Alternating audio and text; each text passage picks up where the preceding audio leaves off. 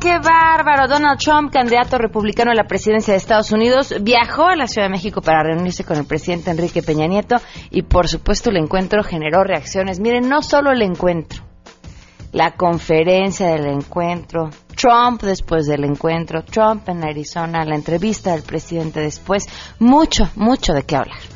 Los mexicanos en Estados Unidos son gente honesta y trabajadora. Son personas de bien, que respetan a la familia, que respetan la vida en comunidad y que respetan la ley. Como tal, los mexicanos merecen el respeto de todos. ¿Cuál es la percepción sobre el rumbo del país? ¿Cómo fueron evaluados los gobiernos estatales en la resolución de sus distintos problemas? Bueno, en unos minutos vamos a platicar sobre los resultados de la encuesta nacional 2016. Además, les vamos a contar sobre una asociación, la más importante, que se encarga de estudiar el futuro. Y tenemos muy buenas noticias y muchas cosas más. Así que acompáñenos, así arrancamos este jueves a todo terreno. MBS Radio presenta a Pamela Cerdeira en A Todo Terreno donde la noticia eres tú.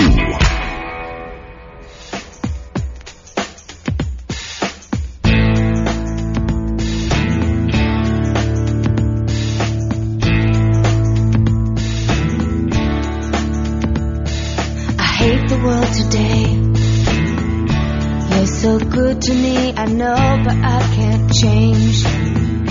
Tried to tell you, but you look at me like maybe I'm an angel underneath, innocent and sweet. Yesterday I cried. Regresamos al pecado en este espacio. Esta es la canción pecadora del día de hoy. Gracias por acompañarnos en este jueves, 1 de septiembre del 2016. Son las 12 del día con 8 minutos.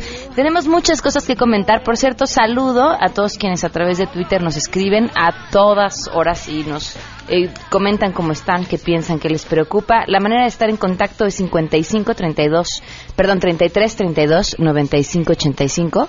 5533329585 a través de WhatsApp. El teléfono en cabina 5166125, el correo electrónico a todoterreno arroba mbs.com y en Twitter y en Facebook me encuentran como Pam Cerdeira. Vámonos de una vez con la información y así saludo a mi compañero Oscar Palacios. Senadores de oposición expresaron su repudio por el encuentro que sostuvo el presidente Enrique Peña Nieto con el candidato republicano para la presidencia de los Estados Unidos, Donald Trump. La presidenta de la Comisión de Relaciones Exteriores, la panista Gabriela Cuevas Barrón, consideró absurdo este encuentro. Destacó que no se puede invitar a nuestro país a una persona que ha insultado a México. Lo que está en juego es la dignidad de México y no está bien, bajo ningún ángulo, el que el gobierno de la República pretenda jugar con esa dignidad y con esa soberanía. Pretender que un xenófobo, un misógino, un abiertamente antimexicano venga invitado por el presidente de la República a nuestro país, a nuestra casa, es a todas luces inadmisible. A las críticas se sumó el coordinador del PRD, Miguel Barbosa Huerta, quien anticipó que su bancada presentará un punto de acuerdo para que Donald Trump sea declarado persona non grata en nuestro país. Para Noticias MBS, Oscar Palacios. Este jueves, primero de septiembre, el Congreso General, conformado por las cámaras de diputados y senadores, sesionará para dar inicio al segundo año de ejercicio de la 63 legislatura. El citatorio para acudir a la sesión de Congreso, firmado por el presidente de la mesa directiva, Javier Bolaños, indica que los senadores y las senadoras y también los diputados y las diputadas, todos, deben presentarse en el salón de plenos en punto de las 5 de la tarde. En este marco, los congresistas recibirán eh, por escrito y de manos del titular de la Secretaría de Gobernación el cuarto informe de gobierno del presidente de la República. Una vez recibido este informe, las fracciones parlamentarias fijarán su postura sobre el último año de gobierno, pero no van a tener interlocutores por parte del Ejecutivo Federal y es que el titular de Gobernación, Miguel Osorio, estará de pisa y corre en San Lázaro y se retirará rápidamente después de entregar este texto a los congresistas. La sesión en, en San Lázaro se llevará a cabo en medio de protestas y movilizaciones de la CENTE y algunas otras organizaciones sociales que incluso protestan contra los matrimonios igualitarios. Informó Angélica Melín. La Secretaría de Seguridad Pública de la Ciudad de México desplegó este jueves un operativo especial con motivo del cuarto informe de gobierno. La acción policial está conformada por 4.100 policías 200 eh, vehículos de apoyo y tiene como propósito garantizar la seguridad y la movilidad de la ciudadanía en general. Un helicóptero de la Dirección General de Servicios Aéreos realizará sobrevuelos para supervisar y coordinar las acciones en tierra en inmediaciones de la Cámara de Diputados. La Secretaría de Seguridad Pública puntualizó que permanecerá alerta ante cualquier contingencia que pudiera presentarse en los alrededores del inmueble ubicado en la colonia El Parque Delegación Venustiano Carranza. En tanto, la Subsecretaría de Control de Tránsito lleva a cabo acciones de vialidad para agilizar la movilidad de las eh, miles de personas que han marchado esta mañana en diferentes puntos de la capital del país y que todas se dirigen hacia la Cámara de Diputados, informó Juan Carlos Alarcón. Más de 1.500 integrantes de resistencias sindicales y sociales encabezados por los padres de los normalistas desaparecidos de Ayotzinapa y el magisterio disidente avanzan a la Cámara de Diputados para reclamar por los saldos dejados en el cuarto año de gobierno. Va a ser el informe de Peña Nieto. Nosotros nos preguntamos qué va a informar sobre el caso de Yoxinapa cuando él prácticamente está ignorando la investigación. Estamos participando en esta marcha de, articulación con todas las organizaciones hoy que están en movimiento. Por ello no podemos quedarnos callados ante la falta de justicia, la ausencia de justicia, la ausencia de una investigación que nos permita encontrar pues las pistas para, para los chavos. El magisterio sigue en lucha, es decir, ellos eh, recurrieron a la maniobra de que se llegaran las clases y con esto chantajear a la población. Administraron el conflicto a lo largo de más de 90 días. Mientras no se abrogue la reforma, mientras no haya una ruta hacia allá, la movilización va a continuar de los maestros. No se va a terminar. Les ha informado Rocío Méndez.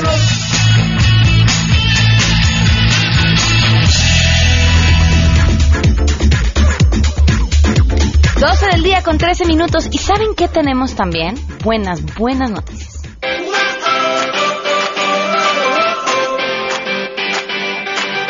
Bueno, primero que nada, una felicitación a Javier García, que el día de hoy es su cumpleaños. Eh, espero que te la pases muy bien y que lo disfrutes. Otra de las buenas noticias viene eh, justamente de estudiantes del Poli.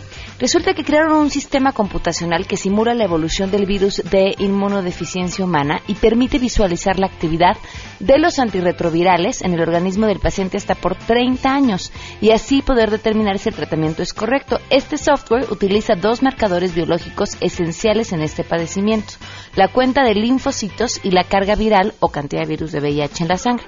Posteriormente despliega una interfaz gráfica y un reporte con la variación del conteo celular del enfermo, con lo cual el médico puede determinar la eficiencia del tratamiento o si requiere ajustes en los fármacos o en su dosis. Estos jóvenes explicaron que su prototipo simula la actividad de un antirretroviral hasta por 1440 semanas, o sea, 30 años, que equivale a la máxima efectividad de esos me medicamentos en la persona infectada. Además, es capaz de representar las tres fases de la infección, la primaria o aguda, la atencia clínica o crónica e inicio del síndrome de inmunodeficiencia adquirida. Bueno, pues felicidades a estos estudiantes del Instituto Politécnico Nacional. 12 del día con 14 minutos, damos una pausa y continuamos a todo terreno. Más adelante, a todo terreno. Ya nos había dicho el presidente que andábamos de mal humor, ¿no? Que así el, sentir en la sociedad no era el mejor. Bueno, al regreso lo tendremos los datos exactos de cómo nos sentimos.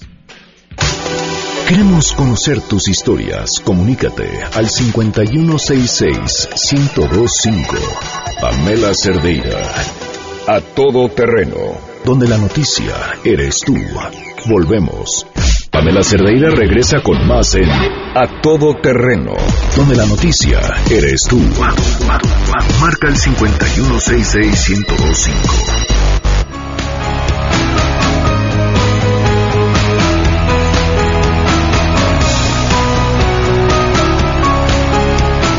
12 del día con 18 minutos. Continuamos a todo terreno. Fernando Berrueto, gracias por acompañarnos. Bienvenido. Pamela, muchas gracias. Director General de Gabinete de Comunicación Estratégica y, y tiene en sus manos ahora sí los datos y los números reales de eso que hablábamos antes de irnos a corte, cómo, cómo está el humor de las personas, cómo nos sentimos, eh, cómo percibimos al gobierno, nuestra realidad y también hacia dónde vamos. Sí, los problemas, ¿verdad? Eh, estamos en un momento muy difícil. Eh, tiene que ver con muchas circunstancias. Eh, la inseguridad persiste, es un problema que tiene más de 10 años. Recientemente mm, se ha incorporado la preocupación por la calidad de gobierno y particularmente por la corrupción como un tema también que está presente como preocupación de los mexicanos y desde luego también la economía. Eh, pero eh, esta, este, esta insatisfacción no solamente se dirige a los políticos o a los gobernantes, en realidad es al conjunto del sistema y también muchas de las instituciones públicas y privadas, las iglesias, los medios de comunicación, las casas encuestadoras, también estamos en un momento difícil, crítico, y eh, en buena parte también tiene que ver, además de los problemas, eh, que la gente ahora se informa de manera distinta. Estamos viendo, y es parte del reporte, que eh, la comunicación digital cada vez tiene un mayor peso en la manera como percibimos la realidad, cómo percibimos la autoridad, cómo percibimos todo lo- el mundo que nos rodea. Eh, la comunicación digital es entretenimiento, pero también es comunicación, es información. Eh, y sobre esto, bueno, estamos ante una nueva sociedad. Ya no es como hace cinco años que el segmento joven estaba muy, muy involucrado en eh, la comunicación digital y, digamos, nosotros clasificamos tres grupos. Millennials, que es de 18 a, 24, a 34 años, la generación X, de 34 a 55 años, y eh, los baby boomers, que son de 55 años o más. Digamos que son tres categorías. Y antes estaba muy diferenciado el tema de la comunicación digital. Ahora cada vez más son las personas que participan de la comunicación digital independientemente de la edad. El Facebook es la red, es algo que nos dice la información, por mucho la red preferida. También tienes el Twitter y tienes el eh, WhatsApp como, eh, digamos, redes preferidas, pero por mucho es el Facebook. Y el Facebook ya no nada más es un espacio de jóvenes, en realidad cada vez más son las personas que allí participan. El WhatsApp pues ya es la mensajería que eh, utilizan eh, muchas personas, independientemente de edad. Y fíjate una cosa que eh, eh, ahora publicamos la encuesta con un motor de búsqueda. Yo invito a quienes nos escuchan, a quienes nos escuchan, que puedan eh, meterse a la encuesta con el explorador en una computadora o en su teléfono móvil, poniendo xdata.gabinete.mx, repito, xdata.gabinete.mx. Y ahí pueden ver una forma muy, muy eh, revolucionaria de acceder a la encuesta, porque tú le puedes poner, quiero que me des los resultados por edad, quiero que me des los resultados por preferencia partidaria, eh, por género, si trabajan o no trabajan, por nivel de ingreso, e incluso por preferencia de partido. Y nosotros identificamos, por ejemplo, en el asunto de los problemas, cuál es la principal preocupación. Eh, por mucho es la inseguridad como problema de país. Pero si uno hace la consulta a aquellos que están en Twitter, el principal problema es la corrupción. Y si uno pone Twitter y jóvenes, verá, todavía crece más la corrupción como tema de preocupación. ¿Tendrá que ver con que tienes ahí un segmento mucho más politizado? Tiene que ver con los flujos de información. Hay más politización, pero también eh, hay más información. O sea, eh, muchas de las noticias que tienen que ver eh, con temas públicos o políticos, eh, primero están en las redes que estén en los medios convencionales. Para los medios convencionales es muy difícil estar en tiempo real. Eh, quizá la radio tenga más esta capacidad, pero pues la producción de un programa, por ejemplo, televisivo o un diario, pues el diario lo que da es la información del día anterior. Claro. La radio ha hecho un muy buen esfuerzo y creo que algo que es eh, de nuestros tiempos es que la radio también empieza a generar eh, noticias, por ejemplo, una entrevista, esto que yo pueda decir, a lo mejor, eh, por lo que diga, eh, puede generar eh, noticia. Entonces la radio sí tiene ese, un poco ese potencial, ¿no? La televisión también lo tiene, pero el, el- el esquema de la televisión es muy rígido. Hay una programación, hay un- una, eh, eh, una manera, digamos, de organizar eh, la, eh, un noticiero que no le da mucha cabida a algo que esté ocurriendo en el momento. Mientras que lo que son la comunicación digital pues es un- totalmente abierto y en, de manera inesperada tú puedes tener un tema que empieza a circular en las eh, redes. Ahí no tiene el rigor periodístico que tiene eh, un medio profesional, pero bueno, pues este, sí hay mucha información. Nosotros les preguntamos en la encuesta cuál es la credibilidad que le da la gente eh, a los medios digitales en la cobertura de los asuntos públicos y políticos. Y es baja, es 27%, o sea, no es muy alta, pero lo cierto es que la gente está en ello y no importa tanto si creas o no creas, sino si estás expuesto a este medio. Justo es lo que te quería preguntar, porque dices están más informados, pero estarán mejor, estaremos mejor informados, que, que no es lo mismo. No, yo creo que hay, qué bueno que lo eh, eh, señalas, Pamela, porque sí creo que hay un problema de la calidad de la información. Eh, y creo que la sociedad actual tiene más información, pero no tiene los instrumentos para discriminar la calidad de la información. Y como muchas veces no atendemos lo que nos llama la atención, la noticia, lo que entre- te, te entretiene.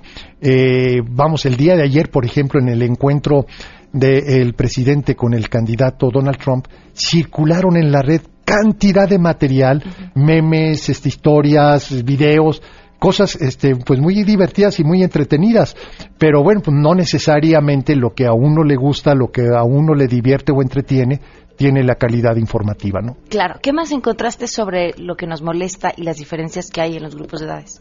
Pues mira, eh, primer término, eh, yo eh, pensaría que eh, la, somos un país muy heterogéneo. Eh, no pensamos todos los mexicanos igual. Depende mucho si eres del norte, del centro, del sur, pero también si eres rico o pobre, si tienes educación eh, básica o si tienes eh, educación superior, eh, el género, la edad, etcétera. Y la ventaja de esta encuesta es que te da oportunidad, sobre todo con este motor de explotación de datos, te da la oportunidad, por ejemplo, de eh, dónde hay más disgusto, dónde hay más rechazo.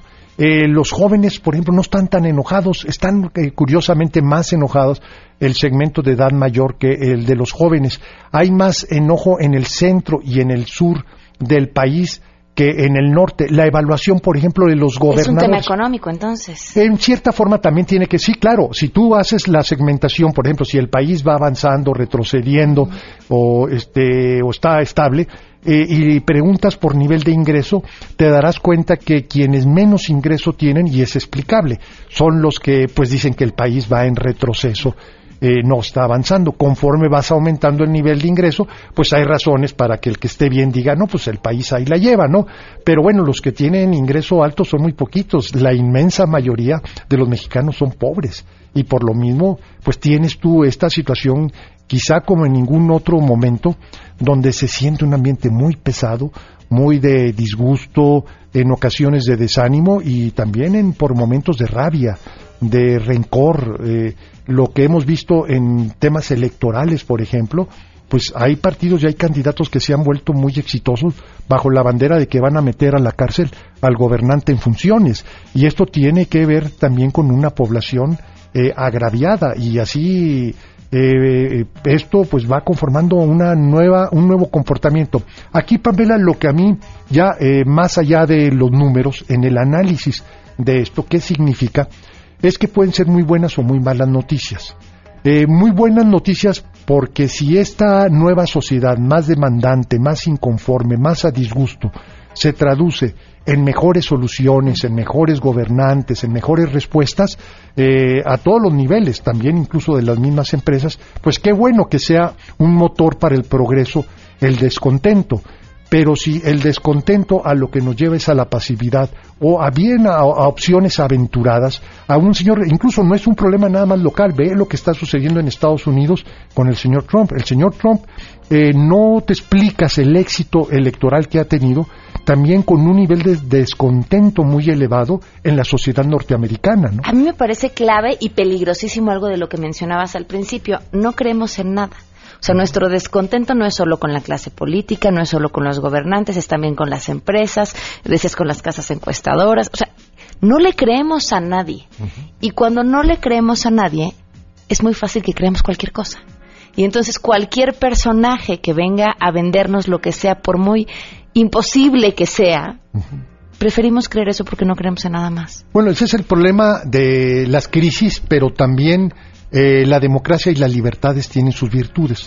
Eh, las libertades es que podamos expresarnos eh, con toda amplitud, sin restricciones, qué pensamos de las cosas. Y eso es sano aunque haya mucho descontento. Y por otro lado, la democracia nos da posibilidad que sea a través del voto y que sea a través del debate público, eh, como vamos dándole expresión qué queremos y qué no queremos. Eh, mira, nosotros hemos hecho un estudio de lo que llaman la alternancia. La alternancia eh, quiere decir que el partido que gobierna deja de gobernar, que viene otro partido distinto. en, los últimos ocho años, previos al 2012 andaba alrededor del 40-45%. Del 2012 al 2015 subió al 50%. Del 2015 a la fecha andamos en el 70%. Eso es una buena noticia. ¿Qué quiere decir? Que el que gobierna mal lo están echando del cargo. Entonces, eh, sí, eh, tanto la democracia como las libertades dan estas posibilidades. Pero mira, pasemos a un país distinto, donde la democracia también puede ser una puerta eh, desafortunada o una salida desafortunada. Lo que sucedió en la Gran Bretaña con el Brexit recientemente. Esta inconformidad, este disgusto de la sociedad británica por el tema sobre todo migratorio, por este falso nacionalismo de que en Bruselas nos mandan, etcétera, etcétera, eh, algo parecido a lo que sucede en la sociedad norteamericana. Eh, bueno, este nacionalismo eh, a lo que llevó pues es a una decisión que ahora están viendo los mismos británicos ¿verdad? que eh, decidieron salirse de la Unión Europea y lo que es peor, quienes decidieron fueron, fue la población de edad mayor. Los jóvenes, que son los que les va a tocar padecer las consecuencias por, simplemente porque tienen un tramo de vida mayor, bueno, ellos no escogieron salirse de Europa. Y sin embargo, la población de edad mayor pues tomó, se impuso sobre ellos, ¿no? Entonces, eh, la democracia no quiere decir, esta es demagogia decir que el pueblo nunca se equivoca, ¿no? Sí, claro que el pueblo se equivoca y buena parte de la solución para eso es que tengamos una buena calidad de debate, que creo que en México es una de nuestras debilidades. No estamos teniendo un buen debate, hay mucha demagogia, hay mucha superficialidad y opciones políticas que capitalizan y aprovechan el descontento de manera ligera e irresponsable. Lo puedes ver, por ejemplo, ayer en la visita de Trump, bueno, las expresiones de algunos de los partidos, pues fue de un franco oportunismo sabiendo que había un enorme rechazo a la presencia del señor Trump en México y bueno, pues se colgaron de eso. Claro, mientras cada quien esté viendo nada más como llevar agua para su molino, nadie va a estar viendo por el país. Sí, eh, que fíjate que tocas el punto clave. Eh, para que las cosas mejoren, cada quien tiene que ser parte del cambio. Es decir, si yo espero que el gobierno cambie y yo no me asumo como parte del cambio, no va a cambiar nada. Ese fue eslogan del Senado, ¿eh?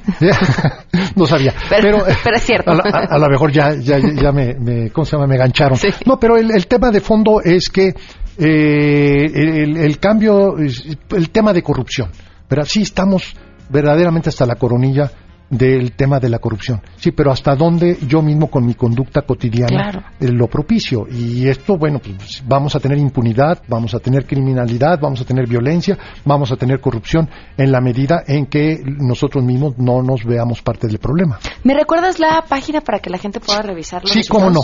Es xdata, así X como México, xdata.gabinete.mx. Se van a divertir bastante porque pues es una encuesta muy grande, es una encuesta de 19.200, se hizo en cada uno de los estados y el Distrito Federal 600 casos.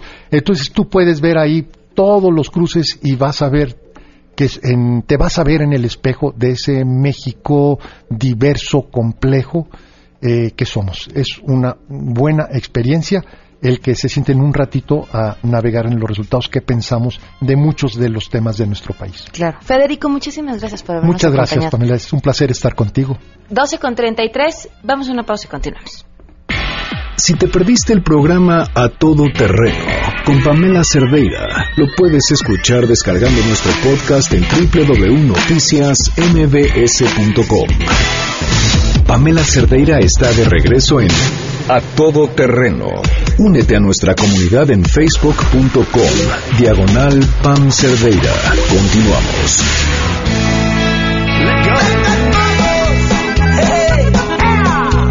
A mí me gusta mucho estar en la frontera. Porque la gente es más sencilla y más sincera. Me gusta cómo se divierten con. Y seguirá poniéndonos a bailar por siempre, ¿verdad? Esta mañana se ofreció una conferencia de prensa, bueno, el gobernador de Chihuahua ofreció una conferencia de prensa para hablar acerca de los distintos homenajes que se van a realizar a Juan Gabriel. Rosario Coutinho, corresponsal en Chihuahua, está con nosotros vía telefónica. Rosario, te saludo, muy buenas tardes. Hola, ¿qué tal Pamela? Muy buenas tardes. Efectivamente, hace unos instantes el gobernador de Chihuahua, César Duarte, el alcalde de Ciudad Juárez, Javier González Moquen, estuvieron acompañando a Jesús Salas, el representante de Juan Gabriel y representante de los hijos de Juan Gabriel, quienes dieron a conocer ya los pormenores del homenaje que se le rendirá en esta frontera. Te informo que aquí dieron a conocer que los restos del vivo de Juárez descansarán en la chimenea principal de su vivienda en esta frontera el sábado por la tarde a las 5 de la tarde arribará su urna de sus cenizas al aeropuerto de la ciudad del Paso, Texas, para luego ser trasladados a Ciudad Juárez, el cual cruzará por el puente internacional Santa Fe. Se espera que alrededor de las 6 de la tarde lleguen sus restos a su residencia ubicada en la avenida 16 de septiembre aquí en Ciudad Juárez. A las 8 de la noche, el obispo de esta frontera, José Guadalupe Torres, oficiará una misa en el exterior de esta vivienda. Escuchamos al gobernador César Duarte cómo explicó este itinerario. Compartirles la enorme distinción que sentimos los chihuahuenses, los cuarenses, porque el maestro Juan Gabriel y su familia hayan ratificado la voluntad de que los restos mortales de el divo de Juárez permanezcan en Juárez comentarte, Pamela, que al término de esta misa habrá una verbena popular que será amenizada por artistas locales y la Sonora Santanera. Después la familia en un evento privado colocará estas cenizas en esta chimenea principal de esta vivienda. El domingo se espera se ha trasladado sus restos a la Ciudad de México para ser homenajeado en Bellas Artes. El martes regresarían los restos a Ciudad Juárez donde quedarán por siempre. Este viernes el Cabildo de Ciudad Juárez nombrará a Juan Gabriel hijo predilecto de esta frontera, mientras el Congreso de Chihuahua anunció que en memoria del vivo designará el día 28 de agosto de cada año como el Día de Juan Gabriel y habrá un festival en memoria del vivo, además de entregar una medalla al mérito artístico. Te comento que en esta rueda de prensa estuvo Jesús Salas, el representante de Juan Gabriel y de sus hijos. Señaló que la decisión de la familia de que su última morada del cantautor sea en Ciudad Juárez, señaló fue por el gran cariño que él le tuvo a esta ciudad. Escuchemos a Jesús Salas que agradece mucho todas las atenciones y demuestras de cariño que han tenido para su padre y estamos muy emocionados por todo eso. Sabemos que, lo, que Juan, Gabriel era muy querido en, en, todas partes, pero nunca nos habíamos dado cuenta del gran amor que existe en Juárez por él. Ayer yo que estuve en la casa y vi tanta gente cantando y con flores, pues me quebraba porque de emoción, porque de verdad que se siente, se siente el cariño tan grande que tienen ustedes por, por su Juan Gabriel. Ahora va a ser para ustedes siempre. Hasta el momento, Pamela, te comento que la familia ha descartado algún homenaje en el municipio de de Paracuaro, Michoacán, de donde habría nacido el Divo, dijo que por el momento está descartado, al igual de que sus restos se queden tanto en Pácuaro como en la Ciudad de México. Dijo que la última, la última decisión fue de que se queden sus restos en Ciudad Juárez. Te comento que las autoridades también ya trabajan en la, en la logística y en todo lo que tiene que ver en la seguridad para el traslado y también para recibir, a, se espera que al menos un millón de personas puedan despedir al Divo de Juárez en esta frontera. Muchísimas gracias, Rosario. Que tengas buenas tardes. Buenas tardes. 12 con 41, volvemos.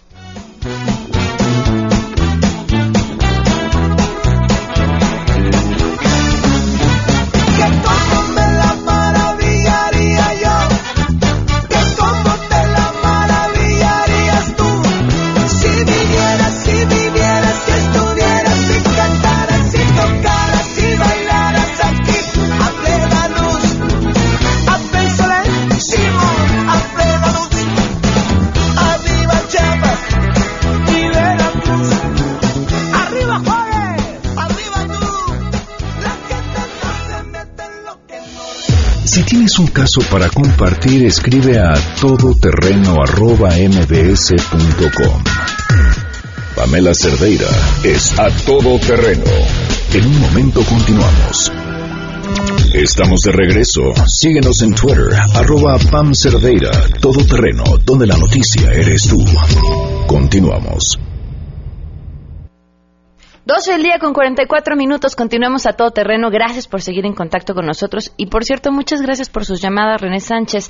Porque en países como Guatemala y Brasil existe la opción de destituir a los presidentes en caso de corrupción o fraude y en México no? Michelle Caballero, Pamela, felicidades por el programa y por haber hablado ayer de Hillary Clinton. Y la señora Yáñez Olivera, felicidades atrasadas por el cumpleaños y el programa. Eh, muchísimas gracias. Saludos a todos en la producción.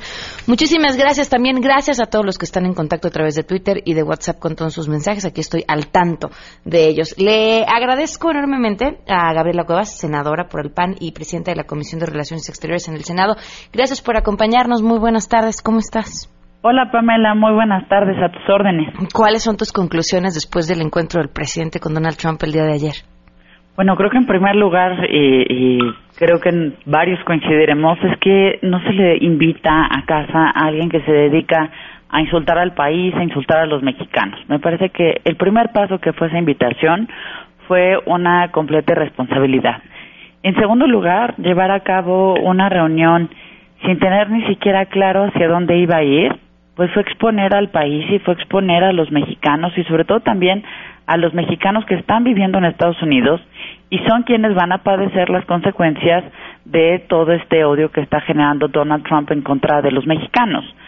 Ahora, si vemos también ya el post de las consecuencias, pues creo que apenas el gobierno se empieza a dar cuenta del problemón en el que nos metió, porque el que Trump estuviera hablando del muro en Los Pinos es, es algo, bueno, completamente indignante, es algo que no podemos tolerar.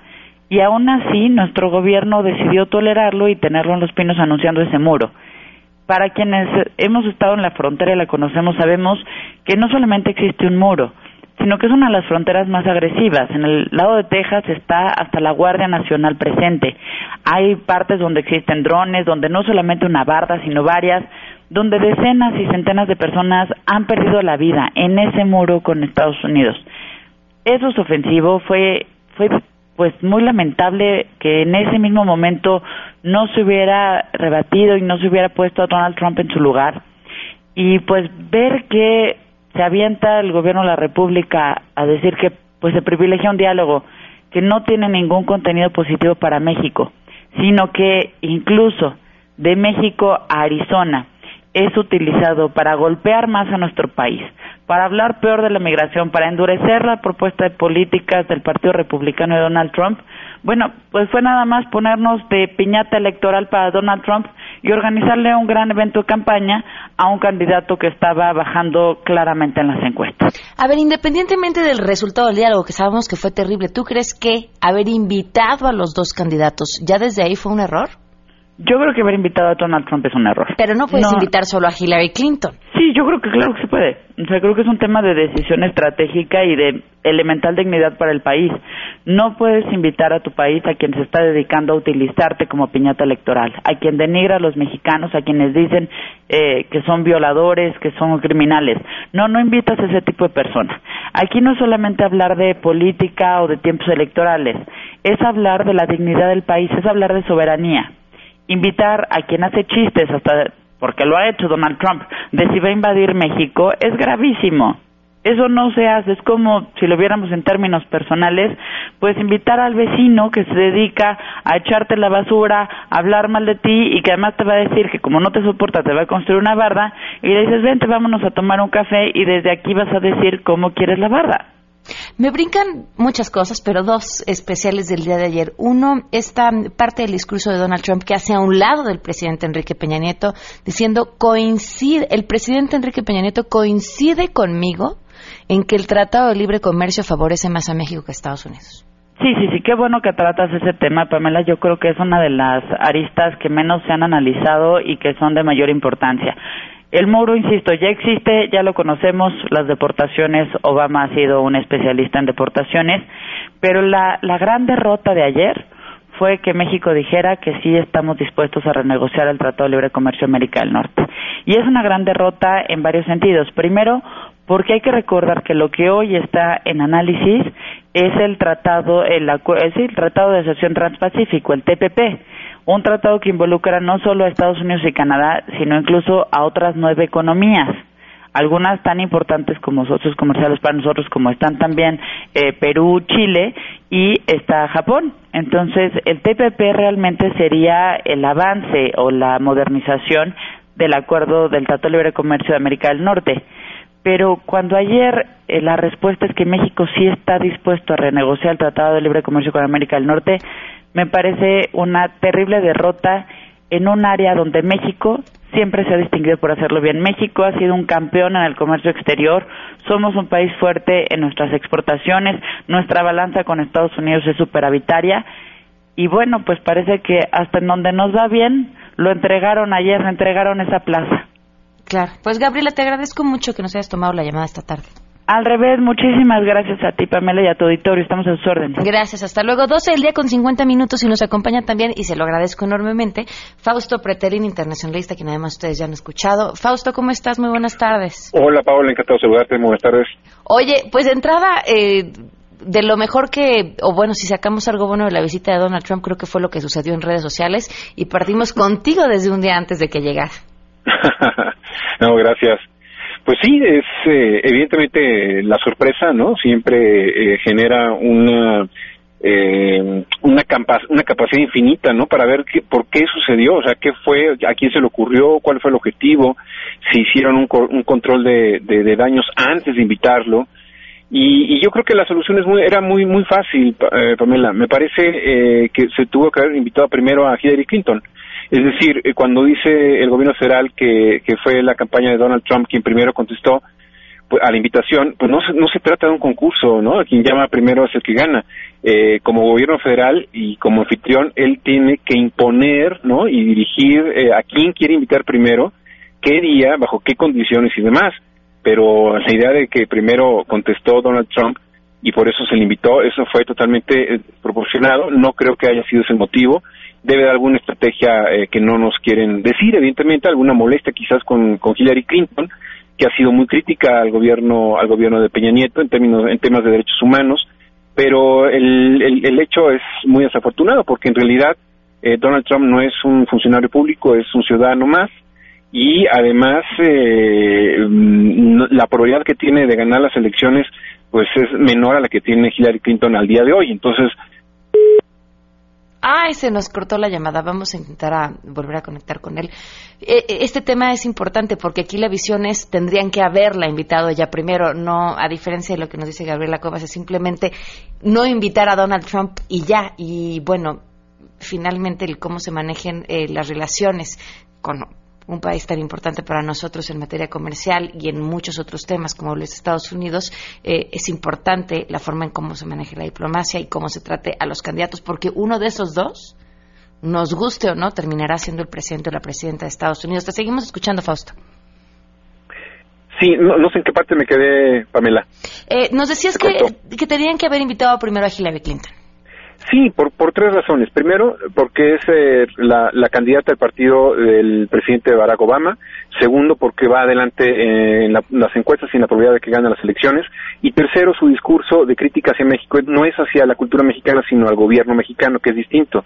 Donald Trump, a diferencia, es a todos los mexicanos. Entonces, esa, esa, ese matiz, de alguna manera, le daba el premio a Hillary Clinton de ser la primera en entrar a los pinos.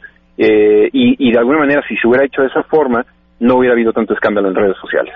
Oye, y viene también este otro tema en la discusión sobre el muro. Eh, a mí me llama mucho la atención la, la, respuesta del presidente. Le dejé muy claro que no lo vamos a pagar. Y creo que la, la discusión tendría que estar centrada en no hacerlo, no en, no en quién lo va a pagar. Totalmente de acuerdo. Es, es eh, a ver, el, tema del muro es uno de los éxitos de Donald Trump hacia Estados Unidos, ¿no? Es decir, su, el, el, el issue del, muro es un elemento que ha jalado mucha popularidad a él y lo está explotando y lo va a explotar cada vez más mientras se acerquen las elecciones. En el tema, como tú bien mencionas, no importa quién lo pague, sino el hecho de que lo que lo hagan, ¿no? Tres mil kilómetros, o sea, es, es eh, totalmente un éxito para Trump. ¿Por qué? Porque acuérdate que Trump lo que quiere es eh, nacionalizar el sueño americano. Es decir, el sueño americano es exclusivamente para los estadounidenses. Ese es el deseo de él. ¿Y eso qué significa? Que de manera tangible hay que poner un muro de ahí el vínculo del éxito que tiene Trump con esa con esa narrativa, ¿no?